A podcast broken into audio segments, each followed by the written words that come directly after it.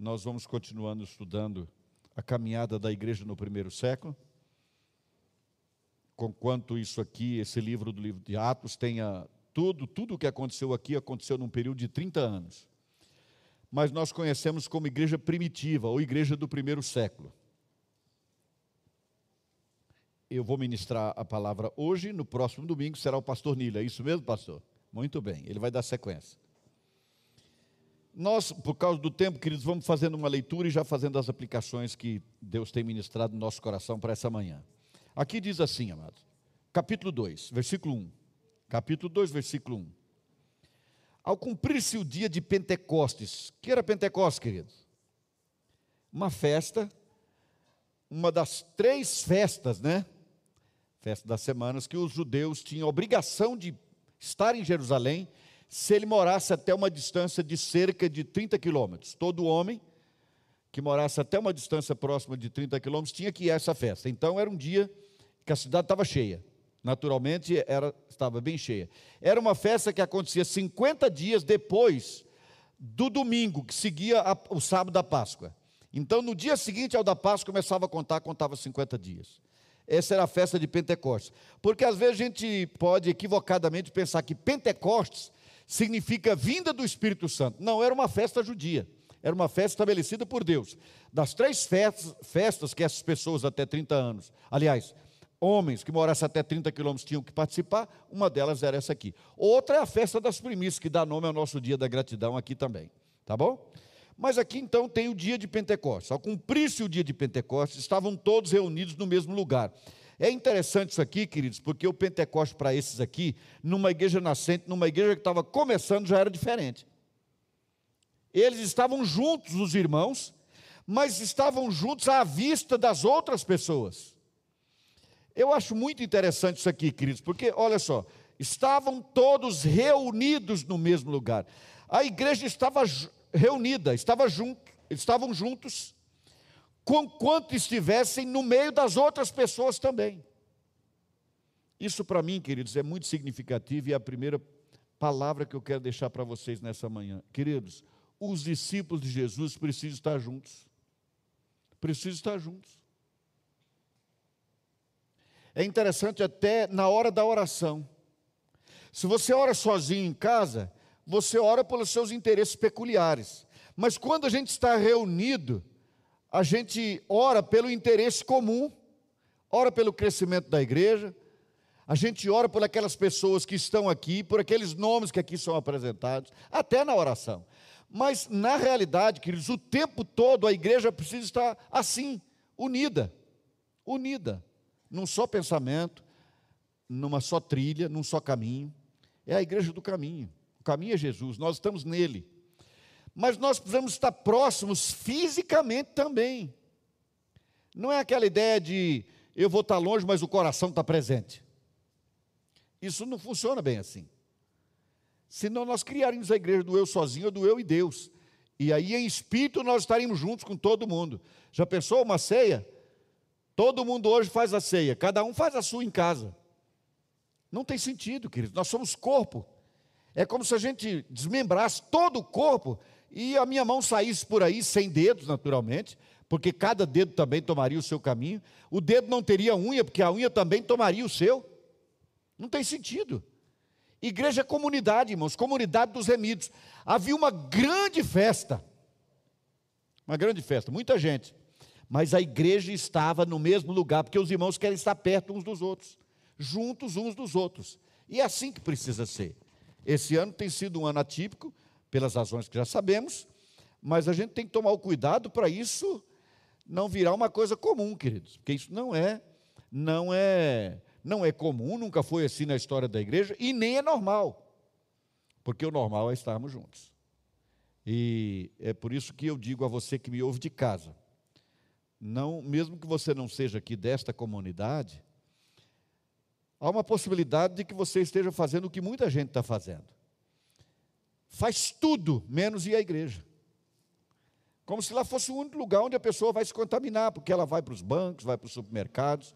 Ela, eu, por exemplo, como eu disse semana passada, peguei um ônibus em São Sebastião e vim para aqui. O ônibus estava cheio, E eu, depois disso, eu me lembrei, gente, eu não vi nada escrito no jornal de que 80% dos motoristas de ônibus contraíram a Covid-19. Ou dos cobradores, ou dos que andam de ônibus. Não é como estão pintando, queridos, com quanto seja grave, gravíssimo. Não é algo com que se pode brincar, é grave. Toda doença é naturalmente grave. Mas, queridos, a igreja precisa estar junto ela precisa andar assim, no mesmo lugar, estando juntos. Tá, no dia de Pentecostes a igreja estava reunida, vocês vão entender por que, que eu disse que eles estavam no meio das pessoas. De repente veio do céu um som como de um vento impetuoso e encheu toda a casa onde estavam assentados. Atenção, queridos, duas expressões aqui: de repente e assentados. Olha só, eu não sei exatamente qual era a condição física em que eles se encontravam ali, por causa da, da, dessa questão de estarem assentados. O que estava acontecendo naquele momento? A gente não sabe exatamente o que estava acontecendo. Porque nós sabemos que eles estavam reunidos no cenáculo, lembram, queridos? Quando Pedro fez aquela eleição e tal. Você lembrou disso? Mas aqui agora é noutra ocasião. É noutra ocasião. Eventualmente eles podiam estar ali, assentados no próximo ao templo, por exemplo. O fato é que eles estavam assentados. Mas o que me chama a atenção aqui, queridos, é que diz assim: de repente. Sabe o que significa isso? Não tinha hora marcada. Foi inesperado. Porque, queridos, isso aqui eu entendo estava inaugurando a forma de agir do Espírito Santo. O Espírito Santo age assim, inesperadamente. De repente aconteceu. Não foi porque disseram, agora a oração ficou intensa. Tem aqui o apóstolo Pedro e hoje o homem está na unção mesmo. Hoje ele está cheio. Ele levantou a mão, o Espírito Santo veio. Isso não existe. Nós vamos ter situação mais adiante em que os apóstolos impõem as mãos. Para duas situações distintas. Para os discípulos de João que não sabiam o que era o Espírito Santo, não sabiam nem que existia isso. É, foi o que eles disseram, Atos capítulo 18, capítulo 19, experiência em Éfeso, de Paulo. E também quando Pedro foi levar o evangelho ao Cornélio. E o evangelho então agora foi apresentado aos gentios, com quanto haja a possibilidade de que gentios estavam presentes aqui também. Em Jerusalém, não nesse lugar necessariamente. Tá certo, queridos? Mas guardem isso, irmãos. O Espírito Santo age como quer, do jeito que quer, na hora que quer. Não tem como marcar a hora para o Espírito Santo. Jesus falou isso quando estava conversando com Nicodemos. Ele disse: o espírito, é, a, a, aliás, o vento sopra, sem que você saiba de onde ele vem e nem para onde ele vai. Ele diz assim é o que é nascido do espírito. Porque a ação do Espírito Santo é assim. É como um vento que você não sabe de onde saiu, nem para onde vai levar, nem para onde está seguindo, porque a vontade soberana é dele. A nossa vida nas mãos dele é assim. A gente tem que aceitar isso e gostar disso porque isso é bênção de Deus para nós, queridos. Isso é controle de Deus na nossa vida. O Espírito Santo sopra, sem que você saiba discernir com precisão de onde ele veio, nem para onde ele foi, relação, quando comparado ao vento, como fez Jesus. Então, de repente, eles estavam assentados, veio como um som, como se fosse de um vento impetuoso, e aí apareceram, distribuídas entre eles, línguas como de fogo, e pousou uma sobre cada um deles. Isso aqui, queridos, pode dar a falsa impressão de que é um Espírito Santo para cada um. Tinha uma língua, imagine fogo mesmo, esse fenômeno químico. Mas você tem uma língua de fogo sobre cada pessoa, não significa que haja uma essência diferente em cada um, é o mesmo fogo. Havia uma língua de fogo sobre cada um, mas era o mesmo Espírito. Porque o Espírito Santo não é um espírito sobre cada pessoa, é o espírito que enche a igreja, todos, enche todos. Porque senão nós ficamos com a impressão de que são muitos espíritos em muitas pessoas. É como se o Espírito Santo se multiplicasse em muitos espíritozinhos. Não é assim. É uma pessoa só, o Espírito Santo que preenche toda a igreja. Como Deus que está em todos os lugares, que é onipresente. Tá certo, queridos? Mas não são pequenos deuses. É o mesmo Deus que traz toda a plenitude. Ok. e apareceram distribuindo entre eles essas línguas, e aí vem o detalhe. Todos ficaram cheios do Espírito Santo e passaram a falar em outras línguas, segundo o Espírito lhes concedia que falassem. Meus amados, primeiro a expressão todos, todos ficaram cheios. Eu gosto dessa expressão aqui, queridos, porque mostra que a ação do Espírito Santo é indistinta. E a promessa sobre a vinda do Espírito Santo também era assim. Falando de jovens, de velhos, de servos, de servas.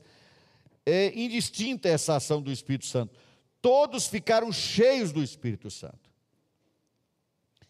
Esse cheio do Espírito Santo aqui nessa, nessa situação foi o cumprimento do batismo prometido por Jesus.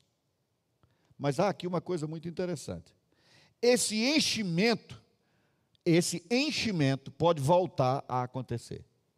O batismo não volta a acontecer. Você não é batizado. Quando você se tornou um discípulo de Jesus, você vai ser batizado. Quando você se torna, você só vai ser batizado uma vez.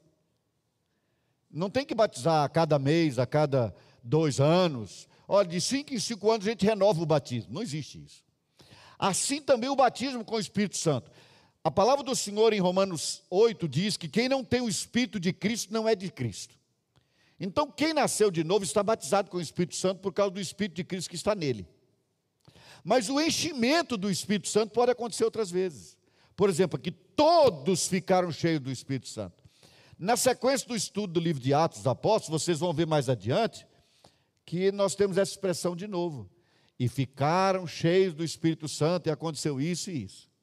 Os mesmos que tinham ficado cheios aqui. Era um novo batismo? Não, era uma nova plenitude. Era um novo enchimento. E nesse caso aqui, queridos, o texto diz que eles passaram a falar em outras línguas, segundo o Espírito lhes concedia que falassem. Primeiro, nós percebemos aqui, queridos, que não há nenhum controle humano. Porque nós temos uma igreja hoje tão diferente, tão estranha às vezes, que há igrejas que ensinam a falar em línguas. Irmãos, isso chega a ser uma coisa ridícula até. Ridícula. Não, já que você não fala em língua, eu vou te ensinar. E alguns mandam ficar falando aleluia, aleluia, até enrolar a língua, dar uma neura, né? Isso é uma esquizofrenia, isso é uma doideira. Isso não tem fundamento na palavra de Deus em lugar nenhum. Nada, nada na Bíblia para sustentar isso. Porque o que esse texto aqui deixa com absoluta clareza é a certeza de que o controle é do Espírito Santo. Ele faz como quer, do jeito que quer. Não tem como marcar a hora para ele. Não tem como marcar a hora para ele.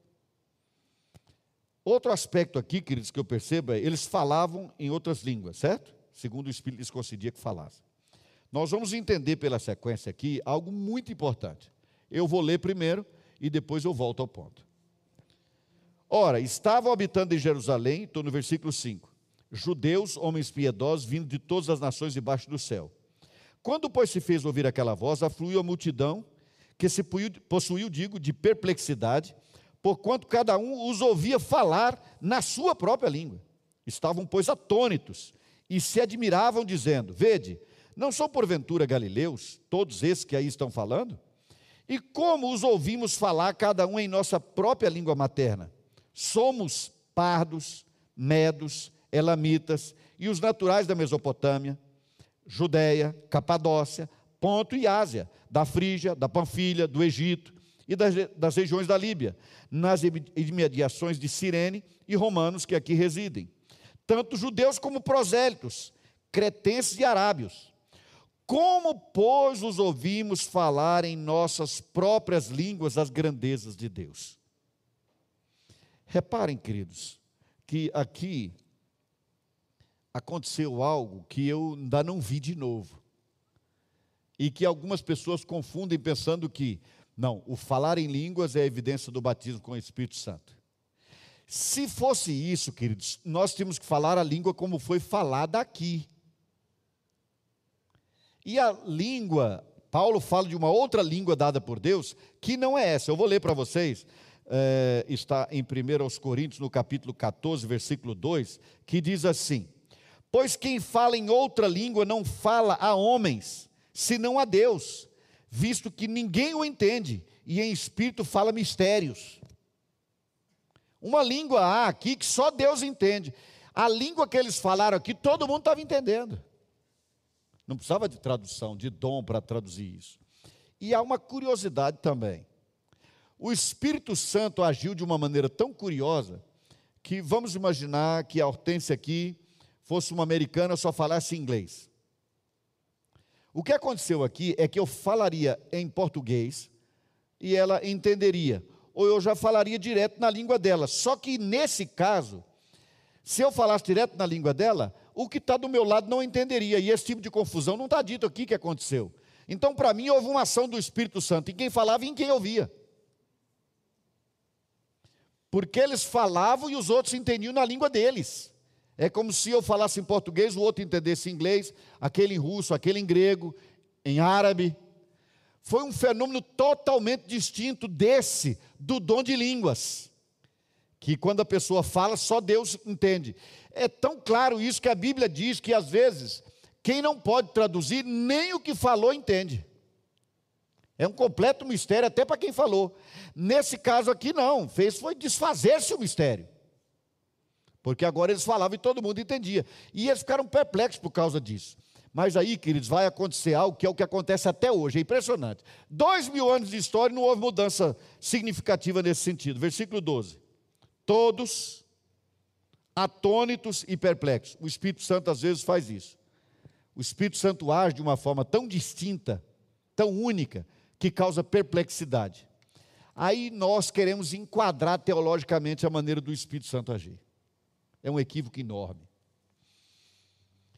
Repare o seguinte, queridos.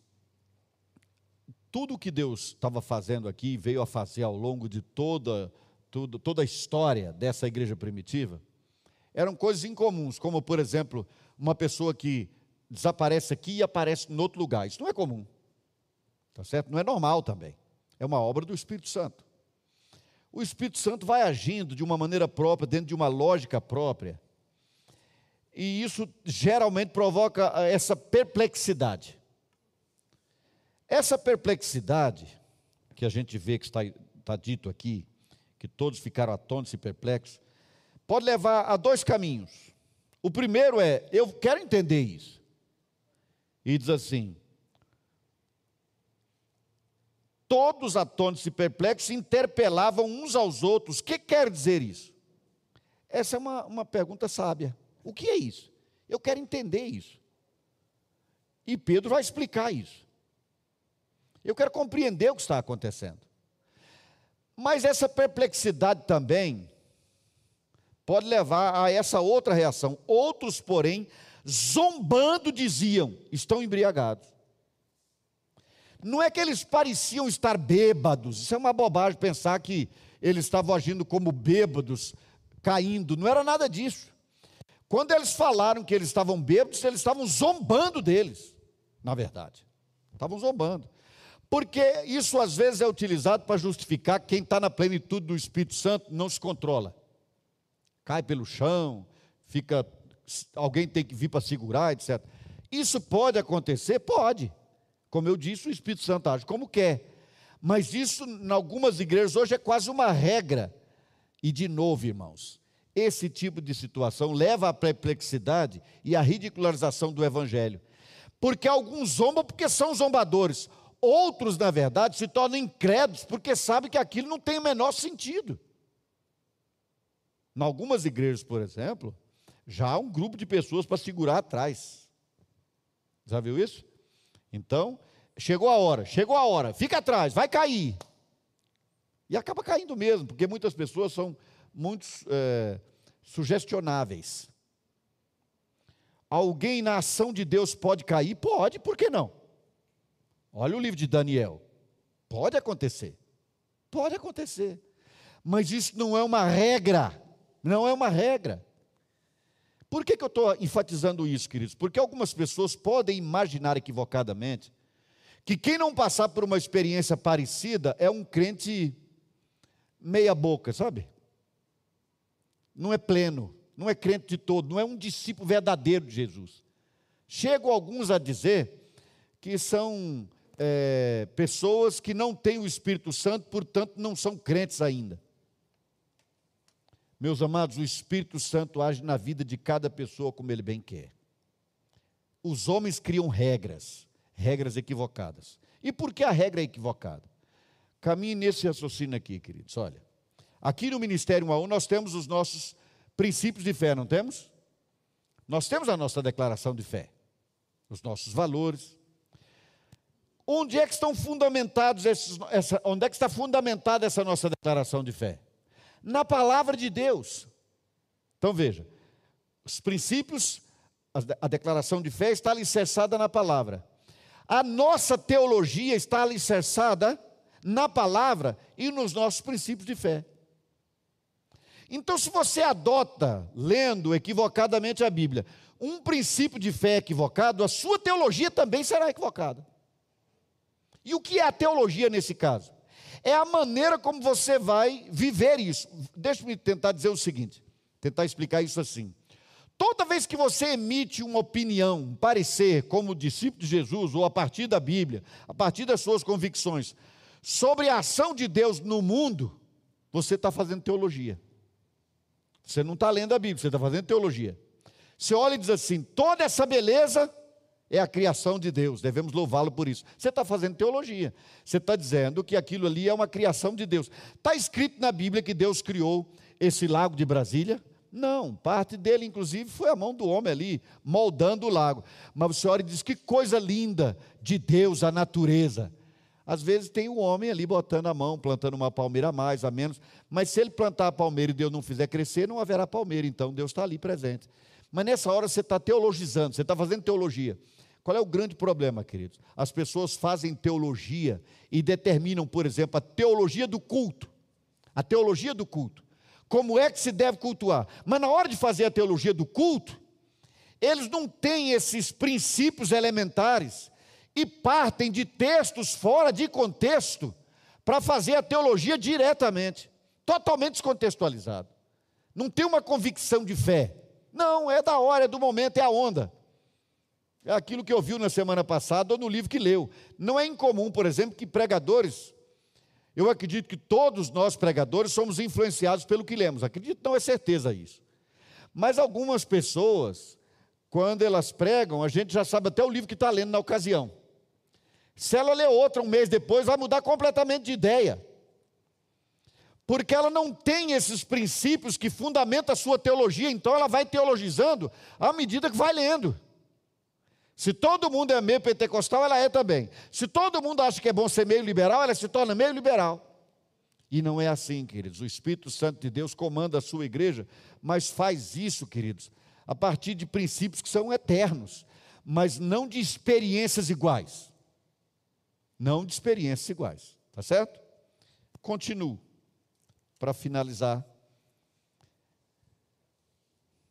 Então, ou seja, em razão disso, se levantou Pedro com os onze. Olha, a gente costuma dizer assim: Dimas, depois de escolhido, nunca mais aparece. Aparece, está aqui, só não tem o nome. Mas se ele estava com onze, significa dizer que Dimas estava no meio, o eleito, o escolhido que nós vimos há poucas semanas. Pedro, com os onze, e erguendo a voz, advertiu-os nesses termos: varões judeus e todos os habitantes de Jerusalém. Veja a graça aqui já entrando, queridos. Eu acho isso maravilhoso. Ele podia falar só para o grupinho dele ali, mas agora ele está dizendo: olha, eu estou falando aos judeus e eu estou falando a todos os habitantes de Jerusalém. E ali, habitantes de Jerusalém, tinha prosélitos, acabamos de ler isso. O prosélito não era um judeu. E ele falou: estou falando para todo mundo, disse Pedro. Tomai conhecimento disto e atentai nas minhas palavras.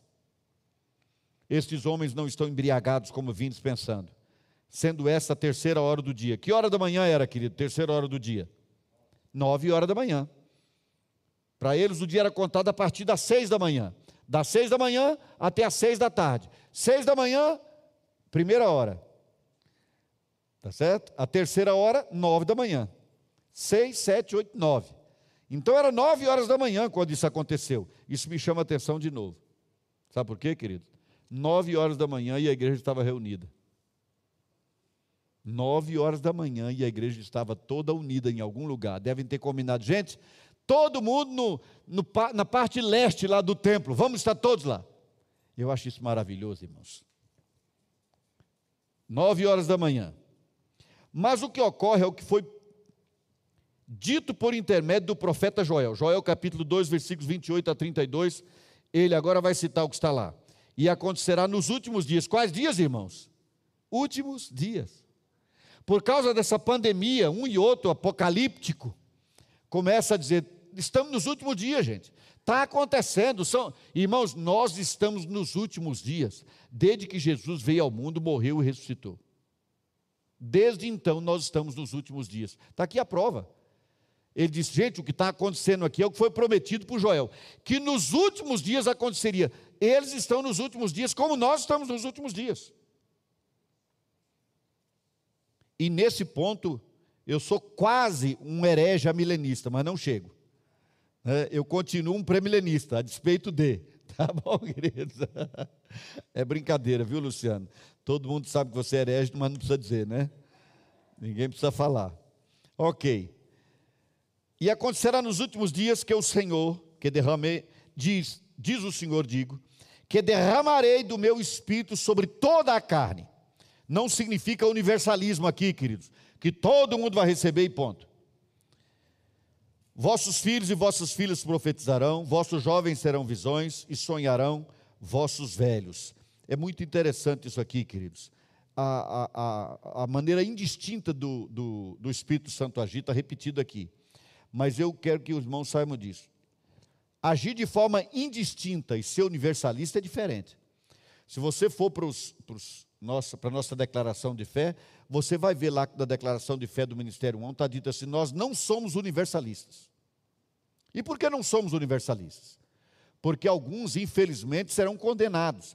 Para aquela pessoa que diz que é universalista, como alguém, um pastor americano que deu uma entrevista nas páginas amarelas da Veja, um tempo desse, que é universalista e diz que Deus vai salvar todo mundo porque não combina com amor condenar alguém, ele deve ter esquecido de Judas, né?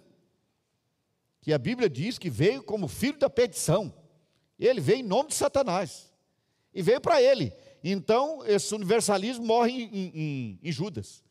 Judas é o único que vai ficar condenado, então. Não é verdade, queridos. Haverá condenação e haverá salvação. Salvação para os que estarão em Cristo, estão em Cristo e aqueles que não estão. Estão condenados. É assim que a Bíblia ensina. Os últimos dias derramarei do meu espírito sobre toda a carne, os jovens terão visões, sonharão vossos velhos, até sobre os meus servos e sobre as minhas servas derramarei do meu espírito naqueles dias, e profetizarão. E é interessante, queridos, não diz assim, e falarão em línguas.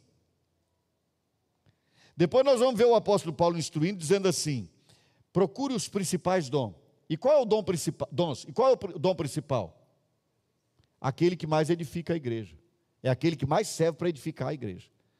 E ele então mostra que o dom de profecia edifica a igreja por quê? Porque quando você profetiza, quando você fala aquilo que Deus falou, você está falando a todo mundo. Quando você fala em língua, você fala só para você. A menos que haja capacidade de interpretação dessa língua e assim ela se torna como uma profecia também.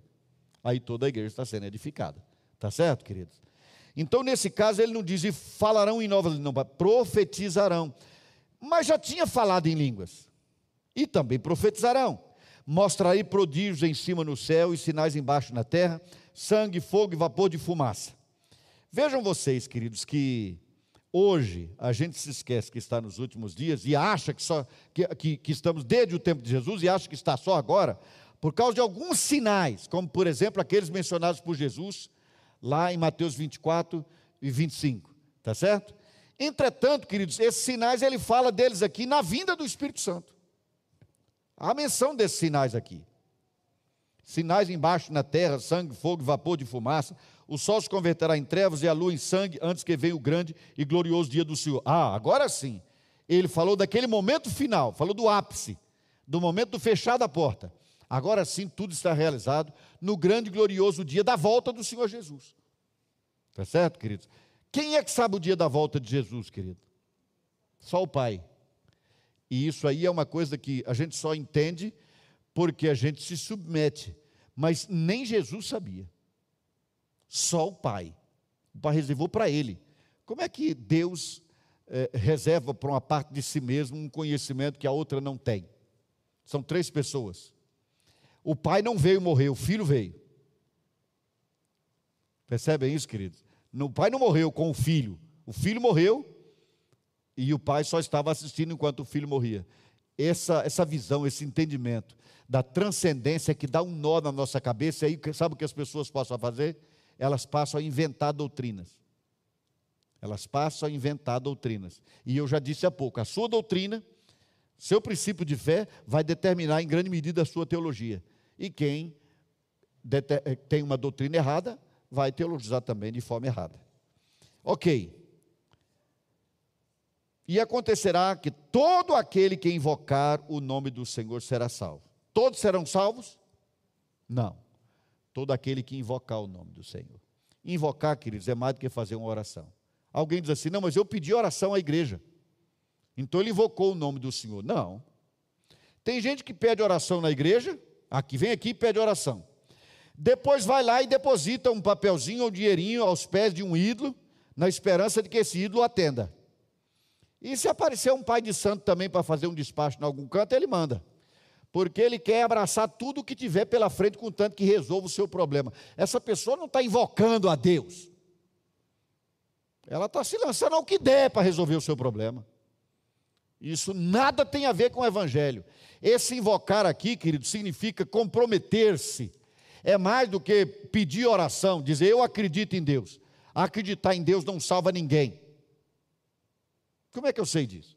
Porque a Bíblia diz. Você acredita em Deus? A Bíblia diz. Faz muito bem. O diabo também acredita e tem medo. Além de acreditar, ele ainda teme. Acreditar na existência de Deus não salva, queridos. Tem que ter compromisso com Ele como? Eu vou finalizar como o pastor Nilo vai começar. E como eu vou continuar hoje à noite. Isso aqui é o preâmbulo da palavra da noite. Aquele que invocar o nome do Senhor será salvo. Reparem, ele até aqui, Pedro está citando quem? Joel. Ele não dá explicação sobre o Espírito Santo. Ele não diz isso que vocês estão vendo, eu vou explicar agora como é a obra do Espírito Santo. Não, nada disso. Ou venha orar conosco também, porque aí você vai receber também. Nada disso.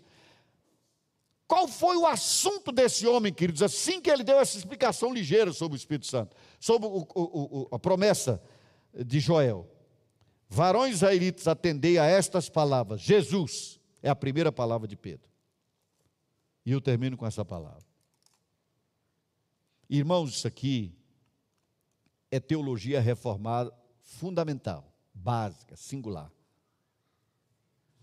Jesus Cristo disse na sua oração, João 17, que o Espírito Santo, quando viesse, o glorificaria e ele deixou claro que ele veio para glorificar o Pai, para fazer a vontade do Pai, mesmo contrariando a sua. O Espírito Santo veio para comunicar o que recebeu. Então a melhor forma de saber, segundo o que a gente percebe aqui na Bíblia, a melhor forma de saber se uma pessoa está cheia do Espírito Santo, não é se ela fala em línguas. Porque muita gente não fala em línguas, nem vai falar. Mas eu não acredito numa pessoa plena do Espírito Santo que não transborde Jesus. Para mim é uma impossibilidade. Impossibilidade. João capítulo 7. Quem crê em mim, como dizem as Escrituras, dizia Jesus, do seu interior fluirão rios de água viva. Jesus é a água viva. Não é um filete d'água que você pode estancar, não. Estamos falando de rios de água viva. Vamos imaginar que fosse só um filete d'água. Você poderia fazer uma represa para esse filete d'água durante um ano, até cem anos, mas um dia ele transbordaria. Porque é impossível reter a água corrente para sempre. Quem crê, como diz a Escritura, do seu interior flui o rio da água viva que é Jesus. Isso flui, isso sai. É natural, é natural. Então, se uma pessoa, queridos, não tem vida com Jesus, não transborda Jesus para quem conhece onde vive, será que essa pessoa efetivamente pode afirmar a plenitude do Espírito Santo na vida dela? Até acredito que ela tem o Espírito Santo, mas que ela está cheia do Espírito Santo, me parece, pela orientação bíblica, que não pode ser verdade. Quem está cheio do Espírito Santo não prega o Espírito Santo com quanto a gente possa pregar sobre ele. O natural para ela é falar de Jesus. Jesus, Jesus, Jesus o tempo todo. Eu tenho conhecido pessoas assim. E elas me impressionam. E eu fico animado cada vez que estou ao lado de uma delas. Nós temos que sair daqui hoje, domingo, sair desse convívio de irmãos, dia de ceia, manhã e noite. E amanhã nós voltaremos para o nosso dia a dia, queridos.